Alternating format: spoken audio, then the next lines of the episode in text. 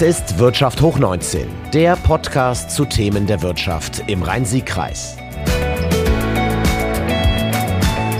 Ja, liebe Hörer, schön, dass ihr wieder dabei seid. Wir haben heute eine Folge, die wir spontan mit in den Redaktionsplan aufgenommen haben. Hintergrund ist, dass es eine Veranstaltung der Kunststoffinitiative Bonn-Rhein-Sieg gab zum Thema Kreislaufwirtschaft.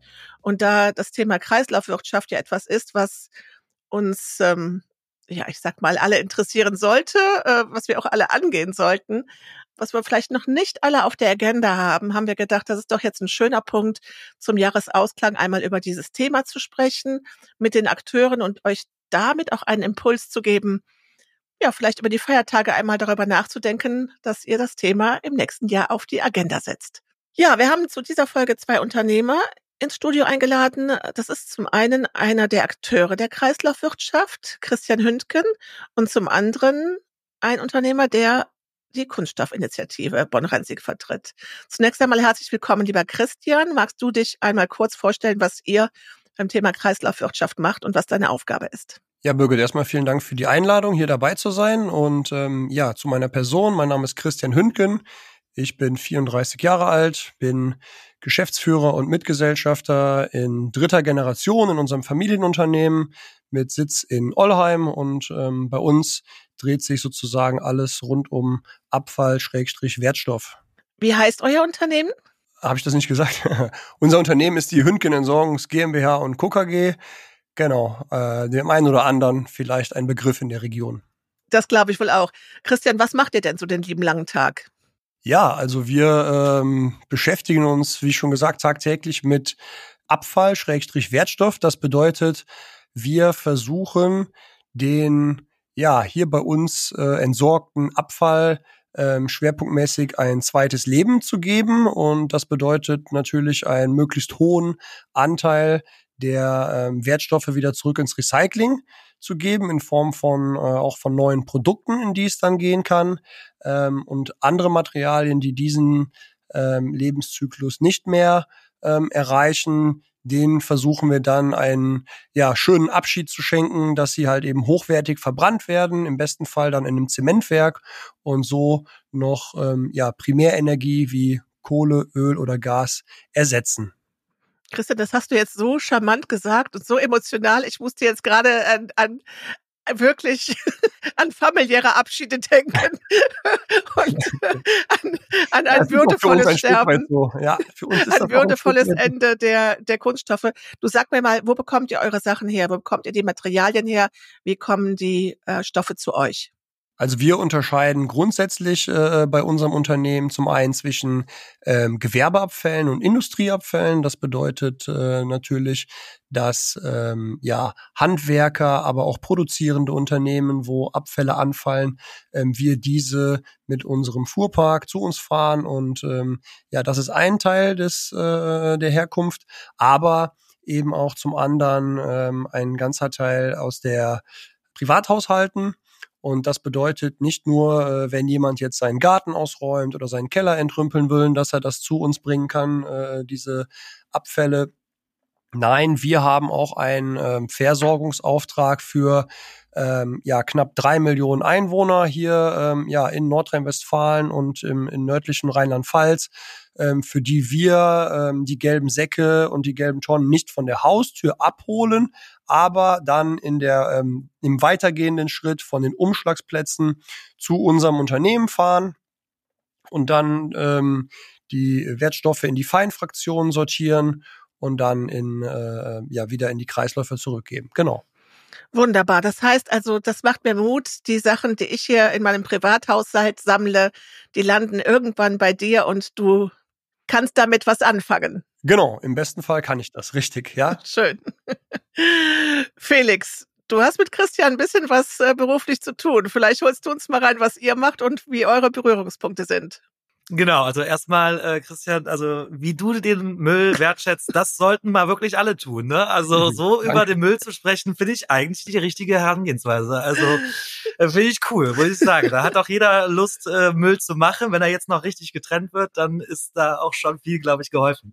Ja, genau, ich bin Felix. Kuhne, ähm, bin ähm, jetzt 33 Jahre alt, genau seit äh, letzter Woche und ähm, vertrete hier sozusagen, habe so zwei Herzen am Schlagen. Also einmal hauptsächlich vertrete ich die Kunststoffinitiative, äh, zu der wir als Unternehmen auch zugehören und äh, die Kunststoffinitiative Bonn-Rhein-Sieg, die kümmert sich darum, dass sozusagen ein bisschen über den Kunststoff aufgeklärt wird, dass nicht alles schlecht ist am Kunststoff und wofür er notwendig ist, wo er lebens überlebenswichtig ist. Und ähm, genau, wir befassen uns damit, wie, wie gesagt, mit den Unternehmen hier aus der Region, haben uns vor circa fünf Jahren alle zusammengetan, weil jeder sozusagen auch dieses Thema auf dem, auf dem Schirm hatte, weil es auch immer wichtiger wird ähm, und es gut ist, dass wir darüber reden, dass da auf die Straße gegangen wird, dass äh, man fürs Klima generell im weitesten Sinne der Kreislaufwirtschaft da auf die Straße gegangen wird und genau, das in jeder Munde ist und äh, wir auch als Industrie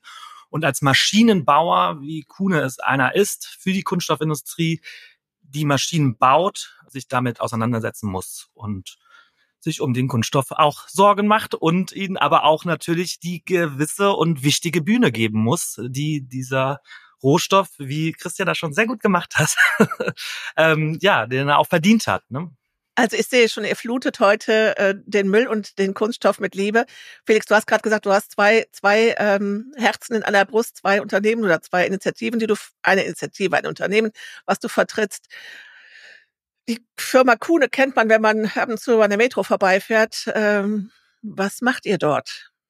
Genau, ähm, wir, was wir da machen, wir sind sozusagen ähm, in diesem Kreislauf derjenige, der die Maschinen baut, der nicht den Kunststoff produziert, aber die Maschinen dafür baut, die nachher es ermöglichen, diese Verpackungen zu produzieren, aber auch technische Folie, ob es Armaturenbretter und Armaturen ähm, Designs in Autos ist.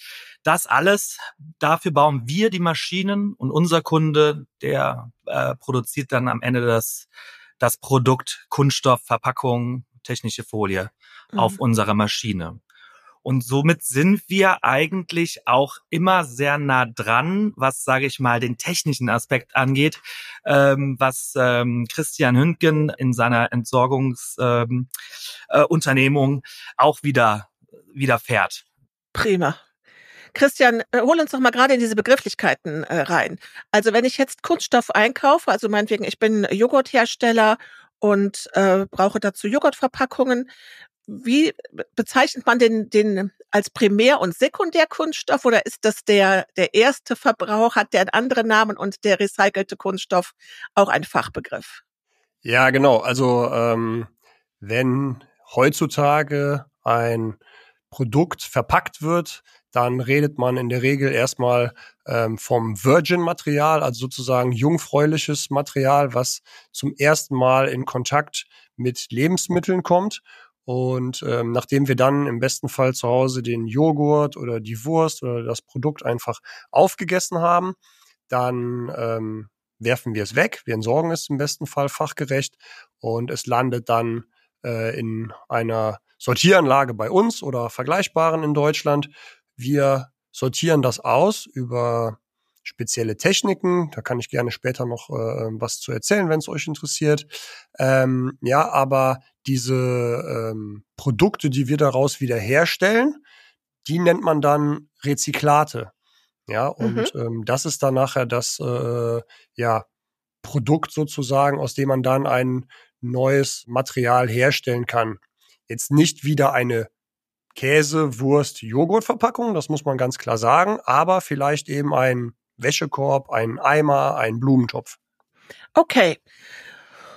Und Felix, auch nochmal zur Einordnung. Letzten Endes sind das die Materialien, die dann von euren Maschinen verarbeitet werden bei euren Kunden. Genau, genau so ist es. Und man kann beim Christian noch eins dazu sagen sogar. Also, wenn ich es schaffe, sozusagen das Rezyklat, also der zum zweiten Mal verbrauchte Kunststoff, der sozusagen das zweite Mal in den Kreislauf äh, reinkommt, wenn ich den sozusagen noch umhülle von Neuware, mit einer ganz dünnen Neuware, dann kann ich da sogar einen Joghurtbecher oder einen Kaffeekapsel oder sonstiges draus machen. Es ist nur wichtig, dass das Lebensmittel das möchte ja keiner, dass das Lebensmittel mit Rezyklat, also Kunststoff in Zusammenhang kommt, was schon mal im Kreislauf war. Genau. Mhm.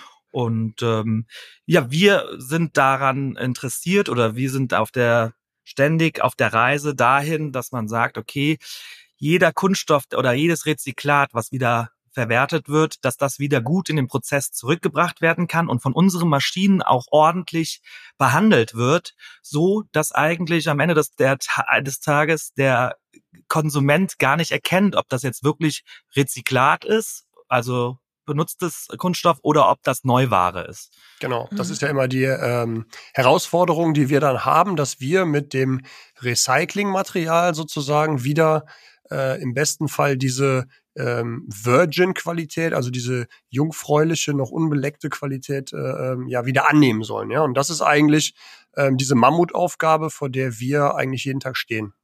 Mhm. Also um das jetzt nochmal zu adaptieren auf einen anderen Bereich, es geht ja darum, dass ich sage, etwas, was einmal hergestellt worden ist, mit einem großen Aufwand, ähm, mit auch einem hohen CO2-Abdruck, mit äh, Lieferketten, mit allem drum und dran, mit Kosten, die produziert worden sind, mit Menschen, die daran gearbeitet haben, dass man dieses Werkstück ähm, nicht einfach einmal benutzt und wegschmeißt, sondern damit, ähm, ja, wie, wie bei Kleidung, wie bei Secondhand-Kleidung sagt, komm, das ist noch gut und damit kann man auch mal was Neues machen.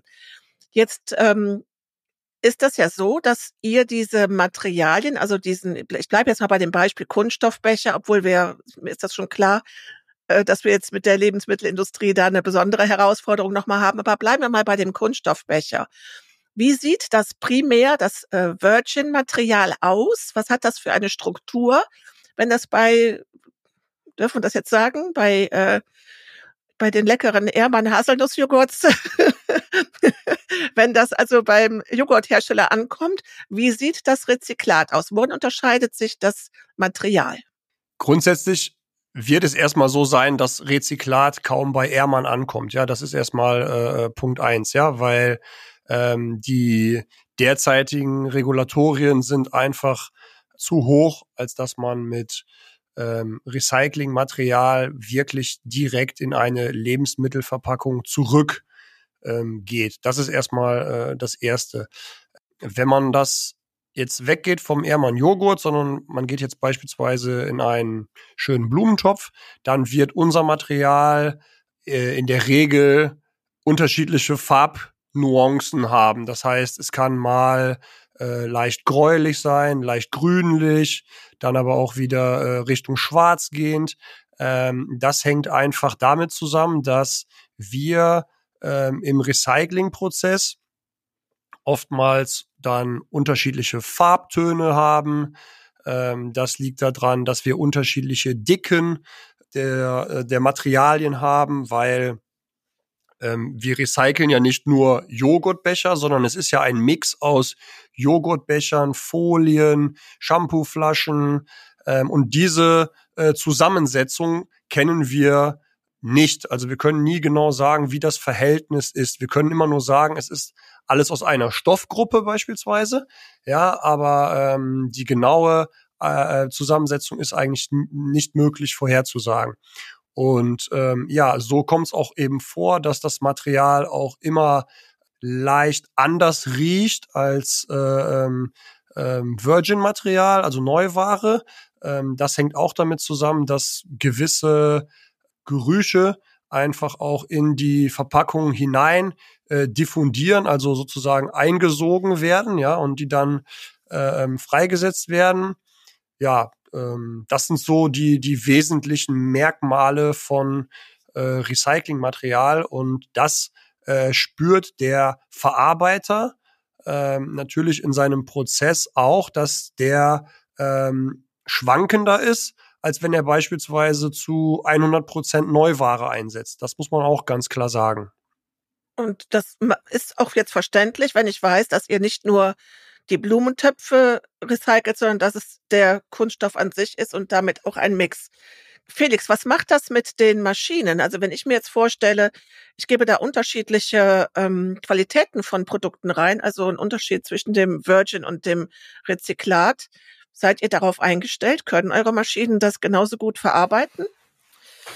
Genau, also ähm, um nochmal ganz kurz zu ergänzen beim Christian, und da muss man wirklich ganz klar sagen, ne, das ist, aber wir reden hier auf einem sehr hohen Niveau. Also in Europa wird wirklich das Rezyklat muss ja auch richtig behandelt werden. Es muss richtig getrennt werden, es muss richtig gewaschen werden, es muss ja, es muss halt richtig behandelt werden. Und das fängt beim Konsumenten an. Eindeutig. Wenn der das in eine falsche Mülltonne schmeißt, dann wird's am Ende, wie Christian schon meinte, äh, in einer großen Zeremonie verfeuert und dafür unsere Primärenergie gewonnen, was ja auch äh, wichtig ist, ne? was man ja auch nicht äh, davon absehen sollte. Aber die Sache ist die, dass ähm, da an zwei Punkten angegangen werden muss. Das heißt also, wir als Maschinenbauer müssen es hinbekommen, sage ich mal, auch sortenunreinere Rezyklate, weil es sind ja verschiedene Stoffe, die da drin sind und auch verschiedene Kunststoffe, die zusammen äh, äh, gebracht werden, dass wir die verarbeiten können.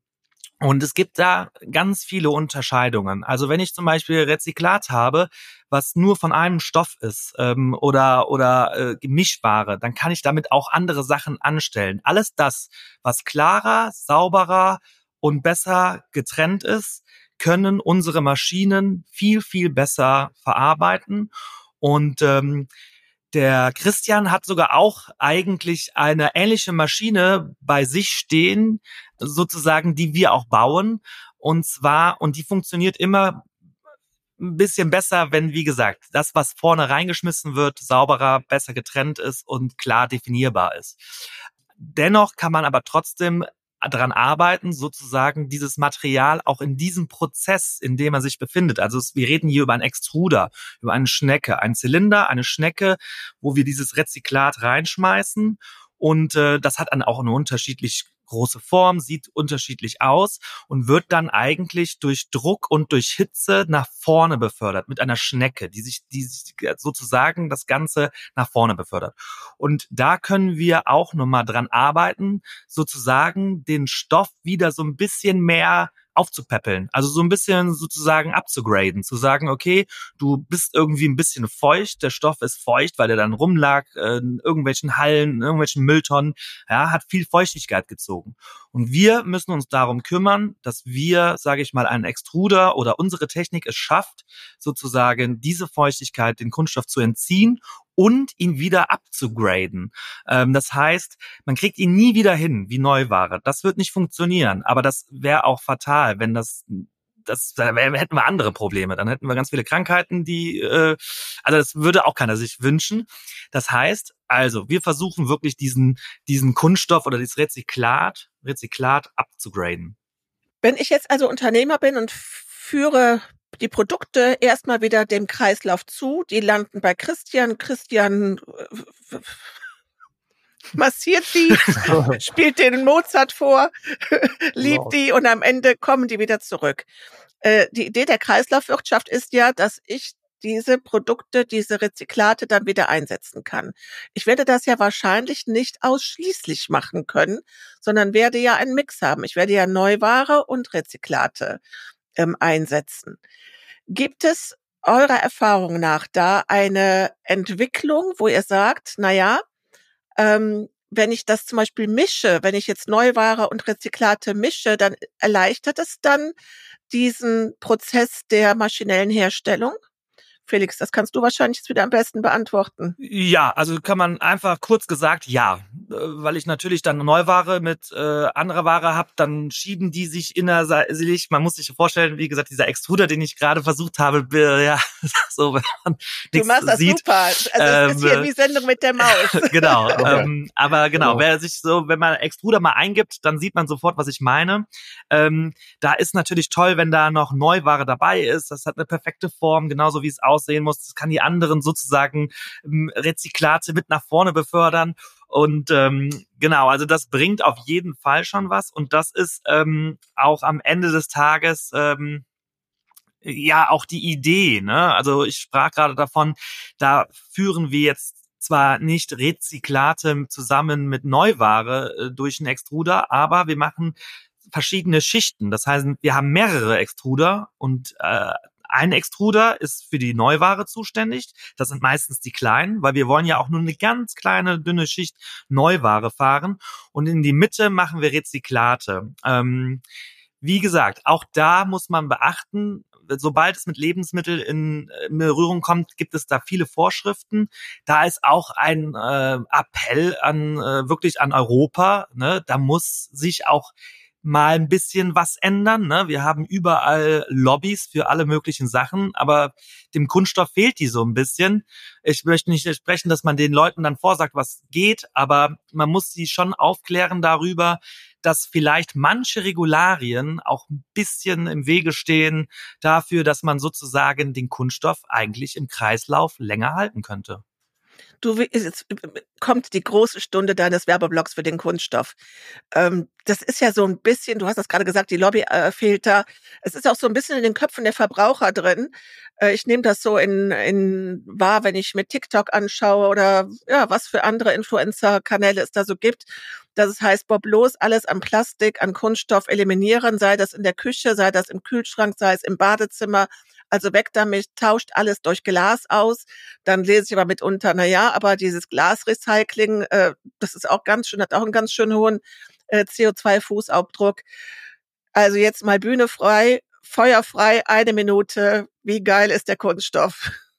Ja, also da gibt es ja auch ein sehr, sehr gutes Beispiel für. Ähm, also der Mix macht es aus, eindeutig. Ja, also wir müssen hier sprechen von nicht nur Kunststoff, äh, äh alles aus Kunststoff kann ich mir selber nicht vorstellen, aber der Mix macht es aus. Und das, glaube ich, auch alle festgestellt haben, alle Konsumenten, ohne Kunststoff funktioniert das nicht. Also kann ich ganz klar sagen, man muss sich nur einmal umgucken und sich dann den Kunststoff wegdenken. Ähm, ich glaube, dann würde man nicht mehr sitzen, dann hätte man, also würde alles nicht mehr funktionieren oder ähm, wäre auf jeden Fall ein großes Problem. Deswegen der Mix ganz wichtig. Und ja, als Beispiel dazu kann man auch eigentlich diese diese diese Geschichte der Gurke, der eingepackten Gurke äh, im Discounter ähm, die uns ja alle fassungslos macht, ne? Also da stehe ich jedes Mal davor und denke mir, Why?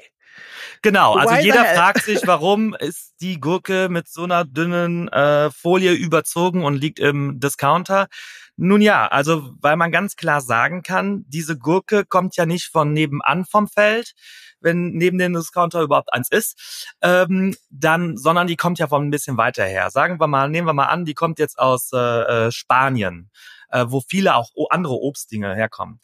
Wenn die jetzt da hinkommen würde und ähm, nicht eingepackt wäre, dann würde die so gesehen entweder beim Transport geschädigt oder wäre auch einfach nicht so lange haltbar. Das heißt also, bis die überhaupt am Discounter angekommen ist, ist sie entweder vergammelt oder ähm, ist sie so beschädigt, dass sie dann nicht mehr ansehnlich ist für den Konsumenten. Der Konsument kriegt das aber gar nicht erst mit, weil natürlich die Gurke wird ja nicht vor ihm aussortiert aus dem ähm, ähm, aus der Holzkiste, ähm, sondern die wird ja vor dem Geschäft als bei der Anlieferung wird die ganze Ware aussortiert, die der Konsument gar nicht zu Gesicht bekommt. Also du hast jetzt gerade gesagt, ähm, das hat sich jetzt so angehört, als wären fast 80 Prozent der Gurken, wenn die nicht äh, in Kunststoff verpackt sind, als kämen, wären die, wären die kaputt. Du schaust ja von deinem Büro auf einen Discounter drauf und du schaust auch auf diesen Container drauf. Äh, das ist also ein Discounter, der mit A anfängt und der diese Handels, also diese übliche Größe hat, die wir so kennen, wo wir alle einkaufen gehen. Wie groß ist denn jetzt, oder was für eine Menge von Abfall produzieren die denn da? Äh, auf was schaust du da jeden Tag? Genau, also ich schaue erstmal auf mindestens einen riesigen Sattelzug von Lebensmitteln, der jeden Tag nur bei einem Discounter, der mir gegenüber, und wir sind im Industriegebiet, wir sind hier nicht im Wohngebiet, ähm, der die Lebensmittel dahin bringt. Und ähm, ja, und dann ungefähr nochmal auf, ich Christian, sag doch mal, was ist denn so ein, so ein, so ein großer, großer grauer Container? Ähm, ich weiß nicht, wie, was ist das für eine Groß Größe? Also wie man sich das vorstellt, eigentlich. So ein Presscontainer meinst du? So ein Presscontainer, genau, aber so ein ordentlicher, so ein großer, also so wirklich so ein, ja auch so nochmal so ein, so ein Anhänger voll Container, also ein großer Container, ein großer, stellender, grauer Container, der da steht der auch einmal am Tag. Also eine LKW-Größe, eine, eine, eine, saftige LKW-Größe, genau, weiß nicht, genau. 20 Fuß Container, sowas in der Art. Ne? Also die Lebensmittel, die angebracht werden, die werden in einem größeren LKW angebracht, als sage ich mal der Müll, der abgeholt wird. Da gibt's schon äh, viel Veränderung, aber ähm, genau, also ein großer ähm, ähm, Stahlcontainer, wo wirklich aller Müll reinkommt. Da kommt auch äh, ähm, genau, kommt der ganze Müll kommt gebündelt da rein. Und jetzt nochmal zu diesem Gurkenthema zurückzukommen. Und ähm, äh, es gibt wirklich diese Aussage, dass wenn die Gurken nicht, ähm, äh, aber nicht die Gurken jetzt nur, ne, sondern auch generell das Obst nicht verpackt werden würde, dann würde doppelt so viel Lebensmittelmüll entstehen. Und das ist so eine Sache, wo mir wirklich das Herz äh, äh, brennt oder leidet oder sonst was, äh, wenn ich das höre, weil dann haben wir schon die ganze Kette eigentlich schon, die wir vorne angefangen haben, mit viel Wasser in den südlichen Ländern, mit Transporten, mit LKWs, mit CO2. Das ist der größte CO2-Haushalt, den wir da stehen lassen können, ist bei der Entstehung der Lebensmittel und das ist ein teures Gut. Es ist ein wichtiges Gut. Und das muss auch ordentlich verpackt werden. Das ist meine Meinung. Und wir müssen uns drum kümmern, die Industrie und ähm, auch ein Entsorgungsunternehmen, aber auch sage ich mal, jeder Konsument, dass man sich dessen bewusst ist. Und ja, und wir versuchen die Technik weiterzuentwickeln, dass wir, sage ich mal, den Müll irgendwie auffangen können. Ähm, Christian äh, guckt, dass er auch da auch alles tut, äh, Menschenmögliche, ja, dass man da regional zusammenarbeitet mit, mit Kunststoffinitiativen und genau, und am Ende des Tages ist es ja, der also Konsument auch. Man muss ja schon, man muss ja schon sagen, ähm, ich glaube, das wissen einfach viele nicht ähm, so eine Käseverpackung, das ist ja ein hochentwickeltes äh, Produkt. Ja, also ich glaube, wenn wir das in der äh, in der Raumfahrt ausdrücken würden, dann würden wir sagen, äh, ja. wir sind mit der Käseverpackung bis zum Mond geflogen. Ja, weil ja. Ähm, man schafft es ja auf ja, wie sagt man, in, in, auf dünnster Fläche, also wir reden ja hier nicht über Millimeter, sondern wir reden über äh, Mühdicken, äh, ja, ähm, in denen dann man mehrere Schichten Kunststoff übereinander legt und dann beispielsweise einen Käse einen Monat lang haltbar macht und dass der dann, wenn man den nach einem Monat aufmacht, dass der auch noch schmeckt. Ja, so. Und ich glaube, viel Kunststoff ist auch einfach darauf zurückzuführen, dass wir als Verbraucher auch den Anspruch haben, einer guten und vernünftigen Qualität. Das ist ja auch, äh, ähm, sage ich mal, äh, völlig angebracht. Und ich will ja auch äh, ähm, niemandem gutes Essen absprechen. Ja, das ähm, wird in meinen Augen vielfach übersehen. Das Problem ist einfach, dass wir dadurch, dass wir ganz, ganz viele Schichten Kunststoff übereinander legen, die auch alle unterschiedliche Eigenschaften haben, wie die eine erhält den Geschmack, die andere, die schützt vor Sonneneinstrahlung, ja, die dritte macht, dass äh, sich das Produkt noch äh, sehr frisch anhört, die vierte macht, dass man auch eben klar durchgucken kann, ja, und äh, der Felix, der kann wahrscheinlich noch die Schichten äh, darüber hinaus aufzählen, ja, aber ähm, worauf ich hinaus will, ist, dass man dann nachher äh, es eben nicht möglich ist, das alles wieder voneinander zu trennen. Jetzt muss man eher wieder äh, eine Rolle rückwärts machen und muss schauen, okay, was brauche ich von all diesen Schichten wirklich, ähm, so dass das Produkt äh, gleich bleibt, ich die Qualität nicht verliere, äh, mir auch der Kunde im Regal nicht wegbleibt, weil ähm, wenn die Optik sich verändert, dann äh, hat natürlich auch die Marketingabteilung immer irgendwo ein Risiko, ähm, dass eben äh, Umsatz verloren geht. Und ja, da spielen halt einfach verschiedene Interessen wieder gegeneinander. Und ähm, wir versuchen jetzt immer nur aus der Recyclingbrille zu beraten, ähm, was kann für einen Hersteller sinnvoll sein, wie kann er seine Verpackung vereinfachen, so dass man dann am Ende ähm, möglichst ein hochwertiges Produkt wieder daraus machen kann, weil ich glaube, das wissen ja auch viele. Ähm, recycelter Kunststoff geht ja häufig in Parkbänke oder Zaunpfähle aus Kunststoff. Ähm, das sind alles sicherlich äh, gute Anwendungen, aber die Welt braucht halt eben auch mehr als Parkbänke und Zaunpfähle. Ja, sondern wir müssen schon überlegen, ob man äh, natürlich auch äh, in ja weitergehende äh, ähm, Anwendungen, die habe ich ja eben mal beschrieben, ne, so ein Wäschekorb, ja, oder eben auch wieder eine Shampooflasche. Das sind ja alles Anwendungen, die äh, sinnvoll sind. Ja, wir sind noch nicht so weit, dass wir wieder in eine Käseverpackung oder in eine Wurstverpackung hineingehen können. Das wird sicherlich auch äh, demnächst kommen. Wir machen da auch gerade verschiedene äh, äh, Teste und Versuche äh, als Unternehmen. mit unseren Partnern, aber ähm, ich glaube, das ist im Moment so die, die, die Situation, die, glaube ich, vielen gar nicht so bewusst ist. Ja, was, was, äh, was haben wir uns da eigentlich herangezüchtet in den letzten 50 Jahren? Christian, das hört sich für mich aber auch so an, als wärt ihr nicht nur Entsorgungsunternehmen, also die sich halt um das Produkt kümmern, sondern als hättet ihr auch fast diese Aufgabe zu beraten, ähm, aufzuklären und äh, eben auch Ansprechpartner der sowohl der Menschen oder der Unternehmer zu sein, die euch die Materialien liefern, aber auch die, die es dann wieder verwerten können. Ne?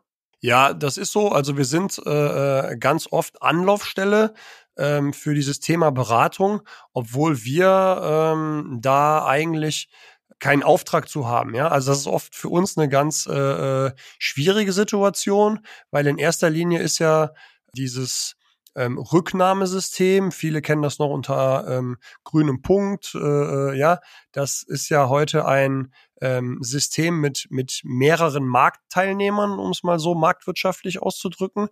Was bedeutet das? Da ist ganz viel Wettbewerb untereinander. Ähm, da gibt es aber auch teilweise unterschiedliche Auffassungen.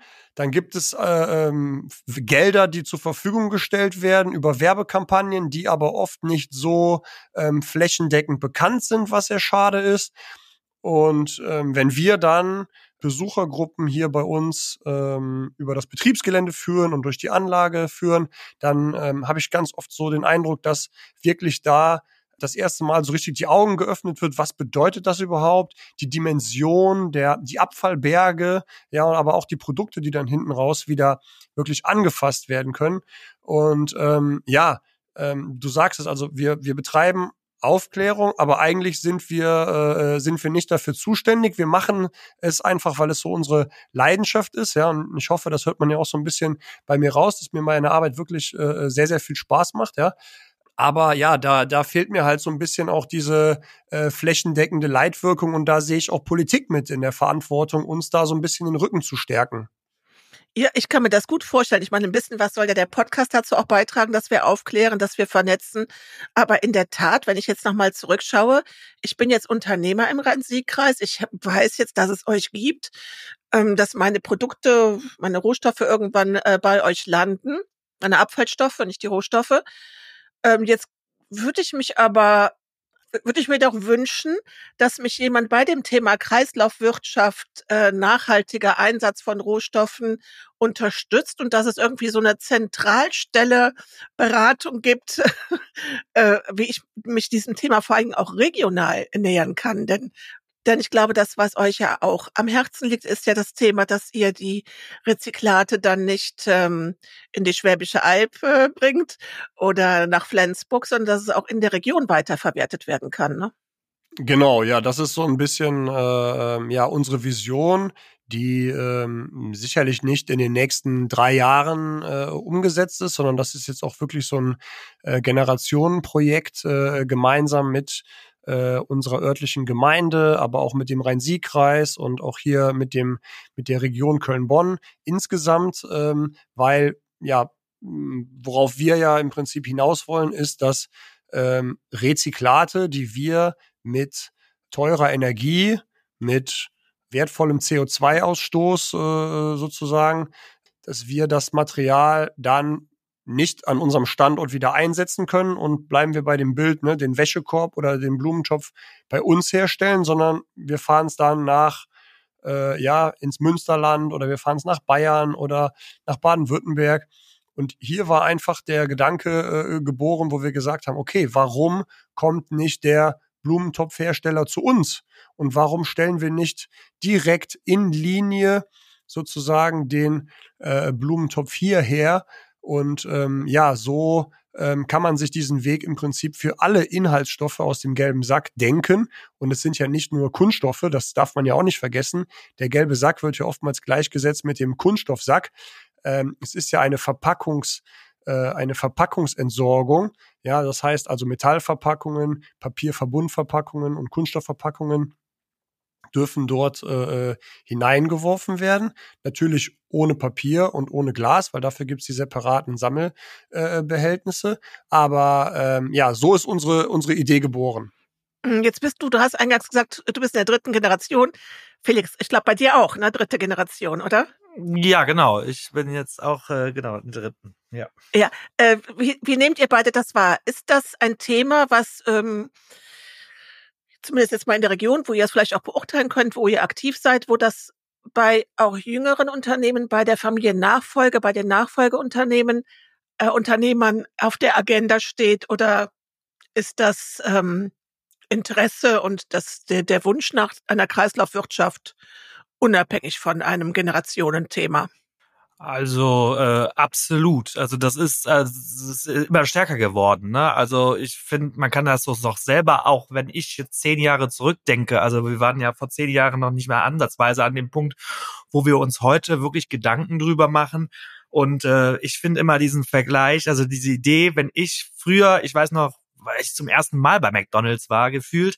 Das war ja da auch alles noch neu. Heute gehört das ja auch zu unserem Autobahnbild, dass da überall McDonald's sind da hat man dann immer mal nach links und nach rechts mal rausgeguckt, ähm, so auf den, auf die Straßen, auf die Autobahnseite, nach rechts und nach links. Und ich finde, äh, da sieht man es ganz gut. Also ich finde, da hat sich ja super, super viel getan. Die Leute sind gehen bewusster mit dem, mit dem, mit dem Müll um und ähm, auch nochmal diese gelbe Sack, gelbe Tonne hier heißt auch äh, heißt auch Wertstofftonne, ne? Also weil der Stoff da drin wirklich einen Wert hat. Und ähm, ja, absolut. Also ich merke das bei jedem. Also ob's egal, ob's Freunde sind, ob's egal, ob's auch Leute sind, die auch nur im Unternehmen tätig sind. Ähm, durchweg. Das die die das ist wir sind glaube ich da schon auf einem sehr guten Weg, gerade hier in Deutschland und in Europa. Jetzt hast du ja damit beruflich zu tun mit der Kreislaufwirtschaft, aber du bist auch gleichzeitig Unternehmer. Was macht ihr denn im Unternehmen? Äh, wie geht ihr das Thema Kreislaufwirtschaft äh, mit euren Rohstoffen an? Genau, also äh, das Witzige ist, gerade wenn man so ähm, mal auch viel testet mit Maschinen und sowas, entstehen die so ein bisschen die skurrilsten äh, Ideen. Und äh, so kam mal ähm, äh, eine Künstlerin uns auf uns zu und äh, fragte uns doch hier können wir doch mit euren mit euren Kunststoffmüll, den ihr sozusagen bei dem Ausprobieren der Folie, Ausprobieren der Maschine, ja, wo ich gucken will, wie die Folie ist, was sie für Eigenschaften hat, kann ich das nicht haben, die Reste, und dann schmeiße ich die alle mal vorne in den Extruder rein und dann gucke ich mal, was da hinten rauskommt. Und hat da wirklich mit Skulpturen gemacht und ähm, ähm, auch sehr, sehr, also wie ich nachher auch fest festgestellt habe, auch sehr teure Kunst, Kunststoffskulpturen äh, er da erstellt. Äh, das ist so eine Sache. Klar ist das nicht flächendeckend ja. und kann man das jetzt nicht in jeden, äh, sage ich mal, äh, Maschinenbauunternehmen machen, die mit Kunststoff zu tun haben. Aber wir versuchen natürlich auch Sachen, die wir wo wir ähm, bei Maschinenbau, ne, also wir bauen wirklich sehr, sehr große Maschinen. Die größten Maschinen gehen bei uns bis zu 45 Meter hoch. Das ist äh, gutes, gutes, sehr gutes, hohes Einfamilie, äh, Mehrfamilienhaus ähm, in der Kölner Innenstadt. Ähm, genau, und äh, diese Maschinen sind, also haben viele Teile und da, wenn wir da irgendwo, sag ich mal, ähm, Retourware bekommen oder jegliches, versuchen wir das natürlich auch irgendwo wieder zu so einen, zu einer Maschine zusammenzubauen und diese auch unter diesen Umständen anzubieten. Ne? Also da äh, zu sagen, okay, da haben wir was, äh, wo wir mal ähm, mit mit sozusagen mit einzelnen Teilen zusammengearbeitet haben, dann stellen wir das uns das ins Technikum, versuchen da auch nochmal ein paar Versuche drauf und im besten Fall verkaufen wir sie am Ende des Tages. Genau, das sind so zwei Beispiele. Also das heißt, das ist so etwas, was bei dir dann auch oder bei euch im Unternehmen auch jetzt stärker ins Bewusstsein gekommen ist, zu sagen, auch wir gucken, wie können wir äh, die Kreislaufwirtschaft befeuern. Genau, absolut. Und auch beim, ähm, um es dem Christian am Ende des Tages ein bisschen einfacher zu machen, ähm, kann ich auch wirklich nur empfehlen, dass ich glaube, das ist eine gute Idee. Machen wir das auch mit unseren Kunststoff. Also wir hab ja gerade erzählt, wir machen ja auch, wir versuchen mal, machen auch so Versuche mit Kunststoff und sowas. Und da haben wir wirklich ganz viele Container auch im Hinterhof stehen, ja, die einmal für die Folie ist, äh, für die reine Folie, dann für das reine Granulat ähm, und für generell Kunststoffmüll, dass man das noch ein bisschen sortenreiner trennt. Ähm, ja, und absolut. Und das sind alles so Sachen, ne, ist viel mehr ins Bewusstsein gekommen. Und ähm, ja, und da, da leben wir auch so ein bisschen von, von den Ideen, die sich ergeben bei der Produktion unserer Maschinen. Und ähm, das merken wir, kommt gut an. Hm, ich glaube auch, dass das als Unternehmer, wenn man jetzt einmal anfängt, so sich auf das Thema auch Nachhaltigkeit ähm, einzustellen. ESG-Reporting äh, zahlt das ja auch alles drauf rein. Also wenn ich einmal anfange, mich mit Kreislaufwirtschaft zu beschäftigen, könnte ich mir vorstellen, dass ich im Unternehmen ganz viele Sachen sehe, wo ich sage, okay, hier wird mal was ausgetauscht, hier wird was erneuert, was kann ich denn damit machen? Dass man auf einmal alles, was man, bevor man es wegschmeißt, erstmal überlegt, was kann denn damit noch geschehen? Wie kann wie, wie kann ich das dem Kreislauf wieder zurückführen? Ne? Genau, äh, ich muss ganz kurz, ganz, weil es ganz gut gerade passt, äh, Birgit. Und dazu auch mal, weil du gerade die Frage gestellt hattest. Und vorher haben wir diese ganzen Ersatzteile, Einzelteile und so, die haben wir alle gelagert. Die standen alle im Lager rum und das seit 10 oder 15 Jahren. Und damit jetzt mal was anzufangen, ist doch eine geile Sache. Ja, und das kostet ja auch Logistikgebühren. Ich meine, jeder Quadratmeter Lager oder Kubikmeter kostet ja auch Geld, ne? Absolut. Mhm. Genau, aber ich glaube, wir, wir, äh, ne, wir, wir reden natürlich auch über Kreislaufwirtschaft und dass, dass das sehr wichtig ist. Ähm, ja, die Kreislaufwirtschaft, die gibt aber eine gewisse äh, Hierarchie vor. Und diese Hierarchie heißt natürlich in, in erster Linie, dass wir Abfall vermeiden. Ja, und nach der Abfallvermeidung kommt erstmal die Wiederverwendung. Das heißt, äh, ja, wenn mir mein Unterhemd nicht mehr gefällt, dann schneide ich es durch und dann nehme ich es als Putzlappen äh, äh, für mein Auto oder für meine Autofelgen oder für meine Garage, was auch immer, ja. Und ähm, ich glaube, das ist natürlich auch ein, ein wesentlicher Punkt, der auch den Rohstoffverbrauch an sich äh, ähm, einschätzt. Und ich bin jetzt kein großer Vertreter auf den sozialen Medien, aber äh, wenn ich dann manchmal aus meinem Umfeld äh, mitbekomme, was da an Hacks präsentiert wird, ähm, dann denke ich mir doch eigentlich immer nur, das haben doch unsere Omas schon äh, äh vor 30 Jahren so äh, uns beigebracht, ja. Und ähm, was ist da jetzt so diese neue Erkenntnis da dran? Also das Boah, Christian, das Wissen immer. ist aber echt flöten gegangen. Also deswegen bitte, bitte werde Corporate Influencer Du glaubst nicht, das wird, du wirst abgehen auf TikTok wie sonst was. genau das äh, muss wieder vermittelt werden. Und nicht nur für den Privathaushalt, sondern auch für die Unternehmen. Bin ich zutiefst von überzeugt. Wir brauchen Inspiration. Ja, aber, aber auch dieses, äh, ne, dieses Bewusstsein, ja, dass das, äh, ähm, also ja, wie du schon sagst, dieses Hervorrufen von, von alten Weisheiten, was man irgendwie früher als äh, Oberschlau äh, der Großeltern äh, oder Eltern abgetan hat. Nee, das waren äh, äh, ja eigentlich, also die wussten es ja damals schon. Ja, und, und wir, wir haben einfach so einen hohen äh, Verbrauch an, an Gütern, ja, dass uns alle fünf Jahre einfällt, ach, wir brauchen eine neue Couch und ach, meine Küche, die gefällt mir eigentlich auch nicht mehr. Und, ja, und ist ähm, einfacher geworden, ne? Ist ja auch nicht mehr genau. so teuer und auch mal schnell eben und daneben an ist noch ein Discounter, daneben ist noch ein Möbelladen und alles Mögliche gebe ich dir recht. Ne, wir haben ja. einfach die, genau, diese, diese klassische Überproduktion an allen Dingen, ja, und, und äh, ja, da, das ist einfach, wo wir, glaube ich, äh, gesellschaftlich an uns arbeiten äh, müssen. Ja, dann äh, haben wir, glaube ich, auch schon viel äh, äh, von diesen, ja, ich sag mal, Schritten aus Pyramide 1 und 2, also sprich Abfallvermeidung und Wiederverwendung äh, schon getan. Christian, und damit hast du, du hast mit der Liebe angefangen und du hörst mit der Liebe auf. Ich meine, ein besseres Schlusswort können wir uns nicht wünschen. Genau das ist es. Es geht um den, um die Wertschätzung der Wertstoffe. Ich danke euch beiden von Herzen. Hm, sehr gerne, ja. Danke dir, Birgit. Vielen Dank, Birgit. Vielen Dank fürs Gespräch. Ja, lieber Marvin, ich muss jetzt mal Danke sagen, dass du das äh, von der Kreiswirtschaftsförderung möglich gemacht hast, dass wir so eine spontane Aufnahme dazwischen genommen haben zum Thema Kreislaufwirtschaft mit Fokus auf die Kunststoffinitiative. Das war großartig, das Gespräch, was ich mit den beiden Herren hatte. Ja, das ist super. Das ist auch einfach so ein enorm wichtiges Thema, nicht nur für die Unternehmen, sondern auch generell allgemein für die Bevölkerung, weil Kunststoff ist ja letztendlich immer noch ein Produkt oder Material, was wir wirklich im, ja, im Alltag so oft auch in den Händen halten. Ne? Also wenn ich mir überlege, bis vor ein paar Jahren, wenn ich mir morgens einen Kaffee geholt habe to go, das waren immer Plastikbecher. Ne? Und wir müssen ja auch einfach schauen, dass wir die Produktwirtschaft so umgestalten, dass sich die Produkte ja auch wieder in den Kreislauf zurückführen lassen. Und von daher, glaube ich, war das jetzt zu diesem Zeitpunkt genau richtig.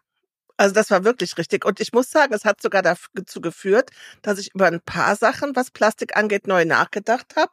Also ich bin natürlich auch sehr daran interessiert, dass wir Plastik vermeiden. Aber ich habe mir jetzt mal erklären lassen, warum um die Gurke bei Aldi eine Plastikfolie drumherum ist. Und ähm, ich muss sagen, das, das war ein sehr interessantes Gespräch. Und ich blicke da jetzt auch so ein bisschen anders drauf auf das äh, äh, Plastikvermeidung versus Lebensmittelvermeidung. Also es war wirklich, wirklich spannend und ich habe nur gedacht, was ein Glück, dass wir diese Aufnahme, die ist ja immer ein bisschen äh, Vorlauf brauchen wir da, bevor wir den Podcast veröffentlichen. Ich habe nur gedacht, was ein Glück, dass wir diese Aufnahme gemacht haben, bevor die ja, wir können das ja sagen, die gestrige Nachtsitzung im Bundestag dazu geführt hat, dass sich die Koalition überlegt hat, eine Plastiksteuer für Unternehmen einzuführen, um das ähm, Haushaltsloch nach dem Karlsruher Urteil zu senken. Die Laune vom Felix war, glaub ich, höher, als wenn wir die Aufnahme heute machen würden. Ach ja, ich habe so das Gefühl, so die äh, äh, Krisenzeiten, die brechen irgendwie nicht ab. Du, ich habe einen neuen Begriff dafür, Polykrisen. Wir sind in der Zeit Polykrisen. der Polykrisen. Ja. Das ist, ja, ja, das ist tatsächlich. sind wir doch quasi seit Corona. Begriff. Oder? Das geht doch nahtlos über Corona, Ukraine-Krieg. Hm, wir sind seit, jeder von uns ist seit drei Jahren irgendwie im Krisenmanagement mhm. tätig, ne? Mhm. Ja, im Krisenmanagement tätig ähm, und ich weiß nicht, wie geht's dir damit? Du, du, du bist ja wirklich da auch einer der davon sehr betroffen ist, weil du bist ja der Feuerlöscher. Wie hat sich das bei dir verändert? Was macht das mit dir? Wie geht's dir? Also gerade im äh, beruflichen Kontext, wir sitzen ja doch sehr nah an den an unseren 19 Kommunen als auch an den Unternehmen dran und ähm, das merkt man schon. Die sind seit ja gut drei Jahren echt im Dauermarathon, muss man sagen. Und an mhm. einigen Stellen muss man auch einfach mal innehalten und mal wieder ja zu Atem kommen, tatsächlich, weil so ein Dauersprint kann man unmöglich auf diese Zeit durchführen und durchhalten. Ja.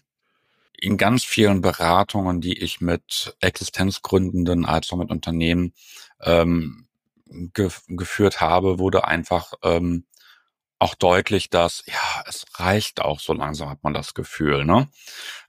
Es gibt zwar verschiedene Förderprogramme, gerade in Zeiten von Corona, die Soforthilfe etc., die wirklich ganz, ganz viele äh, äh, Leuten die Existenz gesichert ähm, haben natürlich. Ne? Aber es ist ja was anderes wie, ich habe gerade mal so viel, um mir meine Existenz aufrecht zu erhalten. Oder ich habe genug, um auch, sage ich mal, so leben zu können, wie ich mir das wirklich vorstelle und auch zufrieden ähm, zu sein. Weil gerade wenn man ja äh, Unternehmensinhaberin, äh, Unternehmensinhaber ist, da macht man sich ja auch immer Gedanken, A, natürlich über das eigene Geschäft, aber natürlich auch B, über die äh, eigenen Mitarbeitenden. Ne? Und das sind einfach ganz viele äh, Sorgen, Ängste, äh, die da mitspielen, aber in der Tat auch tatsächlich viele Hoffnungen. Also gerade im äh, in der Startup-Branche habe ich immer so das Gefühl, gerade wenn die Krisen am schlimmsten sind, kommen die innovativsten Ideen tatsächlich. Natürlich, mhm. weil durch mhm. Krisen auch, sag ich mal, bestimmte Bedarfe aufgedeckt werden, aber auch neue Bedarfe ähm, entstehen, die es gilt mit äh, neuen Produkten, neuen Angeboten äh, natürlich zu bedienen. Und ähm, das ist dann wirklich ganz, ganz toll, wenn man, wenn man auf Leute trifft, die für eine bestimmte, bestimmte Idee einfach brennen, die davon überzeugt sind, die ähm, einen Unternehmensgeist dafür entwickelt haben. Und das macht wahnsinnig viel Spaß, diese Leute ähm, auf ihren Weg hin zu begleiten, mhm. natürlich. Also Krisen, ja. Drei Jahre würde ich auch sagen, es reicht langsam mal bitte. Ja. Also das Jahr 24 darf gerne etwas ruhiger werden. Ja. Ähm, aber ähm, ich sag mal, in, in jeder Krise steckt doch immer wieder eine Chance. Man muss so, ähm, ja, aus dem, aus dem Krisenmodus tatsächlich ähm, das Beste schöpfen. Das ist an vielen Stellen manchmal auch einfach gesagt. Ähm, aber ich glaube, da ist wirklich was dran. Ja, ich glaube, da ist ganz bestimmt was dran. Es ist doch etwas dran, dass man diese sogenannte Resilienz, also wie gehe ich denn mit Krisen um? Wie kann ich darauf reagieren, dass sich das auch bei vielen zum Positiven verändert hat? Weil man ist jetzt so, man ist gelernt hat da drin. Und ich finde es auch schön zu sehen, wie viele Unternehmen sich auf diesen Weg gemacht haben, zu sagen, entweder ihr Geschäftsmodell in Frage zu stellen, nochmal komplett neu aufzustellen, oder aber auch bei Unternehmen, die gesagt haben, na, das ist bei mir nicht so ganz einfach. Ich habe hier einen riesen Maschinenraum, den ich nicht mal gerade eben so dran geben kann. Aber die hingehen und sagen, Mensch, ich investiere in ein Start-up. Ich beteilige mich an einem neuen Unternehmen, was zukunftsweisende Technologien äh, umsetzt. Und das ist schon auch ganz spannend zu sehen, wie viele Unternehmer und Unternehmerinnen da jetzt wirklich mehr hinschauen, als sie das früher gemacht haben. Da war doch mehr so, wir machen einfach so weiter, wie es ist. Und jetzt ist man mhm. ein Stück weit wacher. Es ist auch anstrengend. Das, dieses Wachsein, muss man ganz ehrlich sagen, ist sehr anstrengend, weil du natürlich auch so viele Inspirationen bekommst. Ähm, nicht zuletzt auch durch unseren Podcast. Aber ja, ich glaube, wir haben uns das kann man, glaube ich, zusammenfassend sagen, die Feiertage, die jetzt vorstehen, auch mal alle verdient, da mal abzuschalten. Ne? Ja, absolut. Ich finde jetzt gerade, äh, gerade jetzt zur Weihnachtszeit, das ist für mich persönlich auch immer so eine Zeit des, des, Runterkommens, aber Mhm. auch tatsächlich ähm, des Ankommens, ne? Um sich mal wirklich überlegen, okay, wie war das Jahr für mich persönlich? An welchen Stellen bin ich vielleicht gereift? Was hat mir nicht so gut gefallen?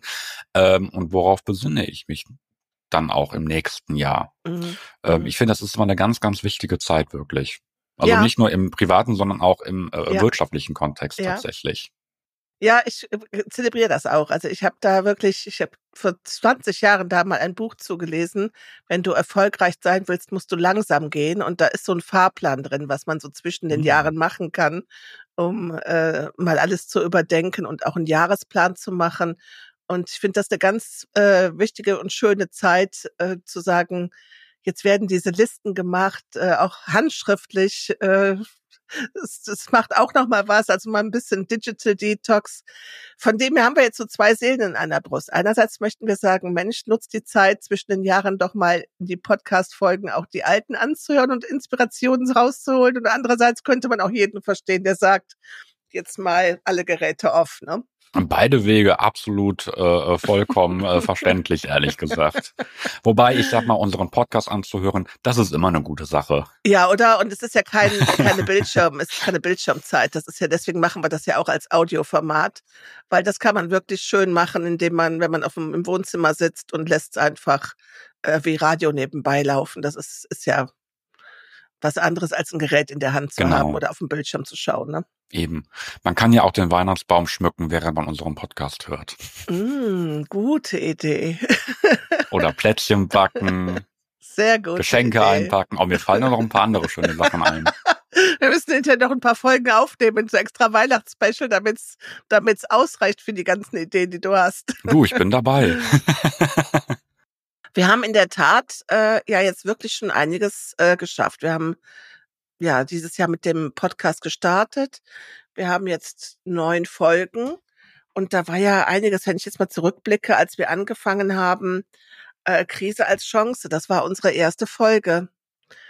Da haben wir über die Energiekrise ja. gesprochen mit der Energieagentur, mit Thomas Schmidt unter anderem. So sind wir in das Jahr gestartet und jetzt gehen wir, gehen wir quasi ähnlich wieder raus, ne? Ja, mhm. da hast du vollkommen recht. Ich muss auch wieder an deinen Begriff denken, Polykrise, ne? Alles Marathonläufer in der Tat. Aber ja, ja. wir sind in, in der Tat äh, Anfang des Jahres, ähm, ich glaube im Februar war die erste Veröffentlichung, ja, äh, ja mit äh, äh Krise als Chance gestartet. Und ähm, ja, ich würde mal vorschlagen, wir beenden jetzt diese Folge nicht mit dem Begriff Krise. Das ist sehr gut. Kommen wir nochmal zu der Kreislaufwirtschaft. Also das ist ja wirklich ein schönes System. Jeder von uns äh, kennt es vielleicht aus dem privaten Umfeld, wenn man überlegt, wie kann ich meine Kleidung äh, wieder dem Kreislauf zurückfügen oder auch man selber, das merke ich auch gerade äh, bei der Generation der ähm, Kinder von meinen Freunden, dass die wirklich vermehrt auch in Second-Hand-Läden gehen und sagen, hey, ich, es muss nicht immer alles neu Fast Fashion produziert werden, sondern ich kann auch gucken, äh, welche tollen Sachen finde ich in Second-Hand-Läden, auf Flohmärkten. So, und das kann ich halt als Unternehmen mehr auch mal auf die Fahne schreiben. Ne? Was, welche Sachen, von welchen Sachen trenne ich mich im Unternehmen und wo kommt das eigentlich hin? Stelle ich das auf die Straße, kommt das in die Tonne oder kann ich das äh, dem System wieder auf eine ja, wie auch Mhm. immer geartete Form zurückstellen. Zurückgeben, zurückführen. Absolut. Und das, das Thema ist ja auch in der Tat hoch ähm, äh, komplex. Vielleicht mal kurz, wie kam jetzt überhaupt die Idee zustande, warum wir jetzt äh, so kurzfristig eine, eine Folge zum Thema Kreislaufwirtschaft geplant haben? Weil eigentlich wäre tatsächlich das Thema Tourismus dran gewesen. Äh, wir hatten im Oktober eine Veranstaltung bei äh, der Firma äh, Hünken in äh, Swisttal, ähm, auch zum Thema Kreislaufwirtschaft. Und ähm, wir hatten dann über 100 Teilnehmenden und haben einfach gemerkt, okay, das ist ein Thema, das bewegt. Das müssen wir weiter bespielen. Und so kam letztendlich die Mhm. Podcast-Folge zustande. Und äh, wir hatten verschiedene Referentinnen und Referenten äh, eingeladen von der Hochschule, um das Thema aus ähm, wissenschaftlicher Sicht äh, zu bespielen, ähm, von ähm, Metabolon, das ist ein, eine innovative Mülldeponie aus dem Oberbergischen Kreis, ähm, die das auch als Lernzentrum für den Bereich Kreislaufwirtschaft verstehen. Und wir haben tatsächlich auch äh, Betriebsrundgänge angeboten bei der Firma Hünken in Unterstützung Ja. mit ihnen. Und ähm, es war total interessant, was dabei berichtet worden ist. Zum Beispiel passend zur Weihnachtszeit. Wenn du einen äh, Schoko-Weihnachtsmann isst, Ja. was machst du mit der Folie? Also ich gebe die Folie in den gelben Sack. Mhm, aber wie? Ich mache die zu einem kleinen Klümpchen. Ganz genau, das ist das Problem. Ach, was?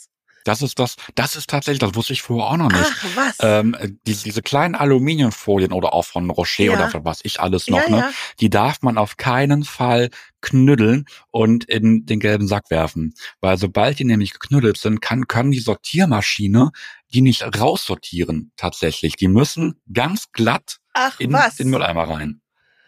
Ja, Ach, guck an. also das ist so eine Sache. Wir versuchen ja alle unseren Müll sorgfältig zu trennen. ja. So. Und dann passiert aber sowas, weil einfach keiner darüber Bescheid weiß, Mhm. dass wenn man diese Folien knüttelt, dann sind die weg. Dann können die dem äh, Produktlebenszyklus äh, nicht wieder zurückgeführt werden. Ach, das ist ja Wahnsinn. Und ich glaube, ja, jeder macht das. Ich kenne keinen, der, Oder? Äh, ich kenne so. keine Person, die, die diese Folien so wirklich glättet und dann in den Mülleimer schmeißt. Ich selber auch nicht. Ich habe das bisher auch nie gemacht. Aber wo du das sagst mit dem Glätten, da fällt mir ein, es gibt eine wunderbare äh, Dekofee, die viele Bücher geschrieben hat äh, zu, ja, wie kann ich mein Haus äh, dekorieren, mein Haus schöner machen. Und die hat eine Weihnachtsedition gemacht mit Verpackungen von den Lindor-Kugeln und den Rocher-Kugeln und hat sie geglättet und hat daraus Sachen gebastelt. Ja, Weihnachtsbaumschmuck. cool. Ja, super. Also das könnte ja auch eine, ein Teil der Kreislaufwirtschaft sein, ne? Also was kann ich Ja, entweder gebe ich natürlich. in das System zur Firma Hündken in dem Fall oder ich überlege halt, was kann ich oder kann jemand anders äh, aus meinem Umfeld damit noch etwas machen? Denke ich auch gerade bei den ganzen Maschinen von Eben, den. Wiederverwertung, Ja, Recycling, ne? genau. Ja, also von dem her haben wir wieder mal ein gutes Werk getan äh, und äh, Aufklärung geleistet. Guck mal, die Gurkenverpackung, die, die wir in der Folge besprochen haben, du jetzt die Nikolausverpackung. Also wir sind doch hier mindestens mal so gut wie bei der Sendung mit der Maus, oder? Stimmt, wir bräuchten jetzt eigentlich nur noch äh, das passende Intro dazu, ne? Oder so- oder die- wer ist Maus und wer ist Elefant. Oh, ja, gerne, gerne. Ja. Ich fand das immer so süß wie der Elefant. Ich, nee, das war, glaube ich, die Maus. Und die Maus macht immer so süße Geräusche, wenn die mit Ja. den Augen zwinkert, ne? klack, klack. Ja. ja, aber Marvin, keine Folge ohne Geschenke. Hast du ein Förderprogramm für uns dabei? In der Tat, in der Tat. Und zwar ähm, an der einen oder anderen Stelle, wenn man sich die letzten Folgen nochmal so ein bisschen Revue passieren lässt, haben wir ja schon mal auf Förderprogramme aufmerksam gemacht, die vom sogenannten EFRE-Fonds mitfinanziert sind. Ne, der Europäische Fonds für regionale Entwicklung. Mhm. Es ist eigentlich der größte Topf, den wir tatsächlich hier in Europa haben. Und es ist immer so, dass dieser äh, EFRE-Topf dann noch mit Landesmitteln ein bisschen aufgestockt wird und die Länder dann dementsprechend verschiedene Förderaufrufe veröffentlichen. Und es gibt immer bestimmte Förderperioden. Die neue Periode hat jetzt angefangen, die geht bis 2027. Und da gibt es einen äh, Fördercall, nennt man das, der nennt sich Green Economy in NRW wo eben unter anderem auch ganz gezielt ähm, Maßnahmen im Themenbereich Umweltwirtschaft äh, gefördert werden. Also Ziel ist generell die Stärkung der Wettbewerbsfähigkeit der Umweltwirtschaft in NRW. Ne? Ja. Und ähm, darunter äh, versteht man unter anderem Maßnahmen zur Steigerung der umweltfreundlichen Energiewandlung, Energieeffizienz, äh, Materialien, Materialeffizienz, aber auch Ressourcenwirtschaft. Ne? Und förderfähig hier sind Vorhaben aus dem, eigentlich aus dem gesamten thematischen Spektrum der Umweltwirtschaft. Da gehören eben innovative Verfahren für die Abfallwirtschaft, Innovationen, die zum Recycling äh, äh, dienen, Innovationen für eine zukunftsgerechte Wasserversorgung. Also das ist tatsächlich sehr, sehr breit gefasst, in der Tat. Ja. Ähm, das äh, Spannende äh, bei EFRE, was vielleicht für den, was auch eine kleine Herausforderung sein könnte, ist tatsächlich, ähm, es sind immer Innovationswettbewerbe. Es ist kein Programm, auf das man, sage ich mal, einfach zugreifen kann, sondern es gibt immer bestimmte ähm, Einreichungsrunden. Die ähm, erste ist ähm, ja im April diesen Jahres beendet worden. Die zweite endet am 18.01.24. Das wird also tatsächlich sehr, sehr knapp. Aber Ja. die dritte Einreichungsrunde, die geht bis zum 14.10.2024. Okay. Und es ist tatsächlich so, dass ähm, wenn man sich auf dieses Förderprogramm ähm, bewerben äh, möchte, da gibt es dann auch einen Begutachtungsausschuss, was dann ein positives Votum äh, aussprechen muss. Das ist dann eine Förderempfehlung, ist aber noch keine Förderzusage, ne? Mhm. weil da muss man immer noch Mhm. den, den richtigen Projektantrag stellen. Und es ist tatsächlich so, ähm, dass es dann Aber doch das ist ja eine gute Stufe, um auch schon mal zu gucken, macht das Sinn? Also ich finde das mit dieser Empfehlung eine ganz wichtige Stelle, um zu sehen, habe ich Chancen, wie weit, also taugt das, ne? Ja, absolut.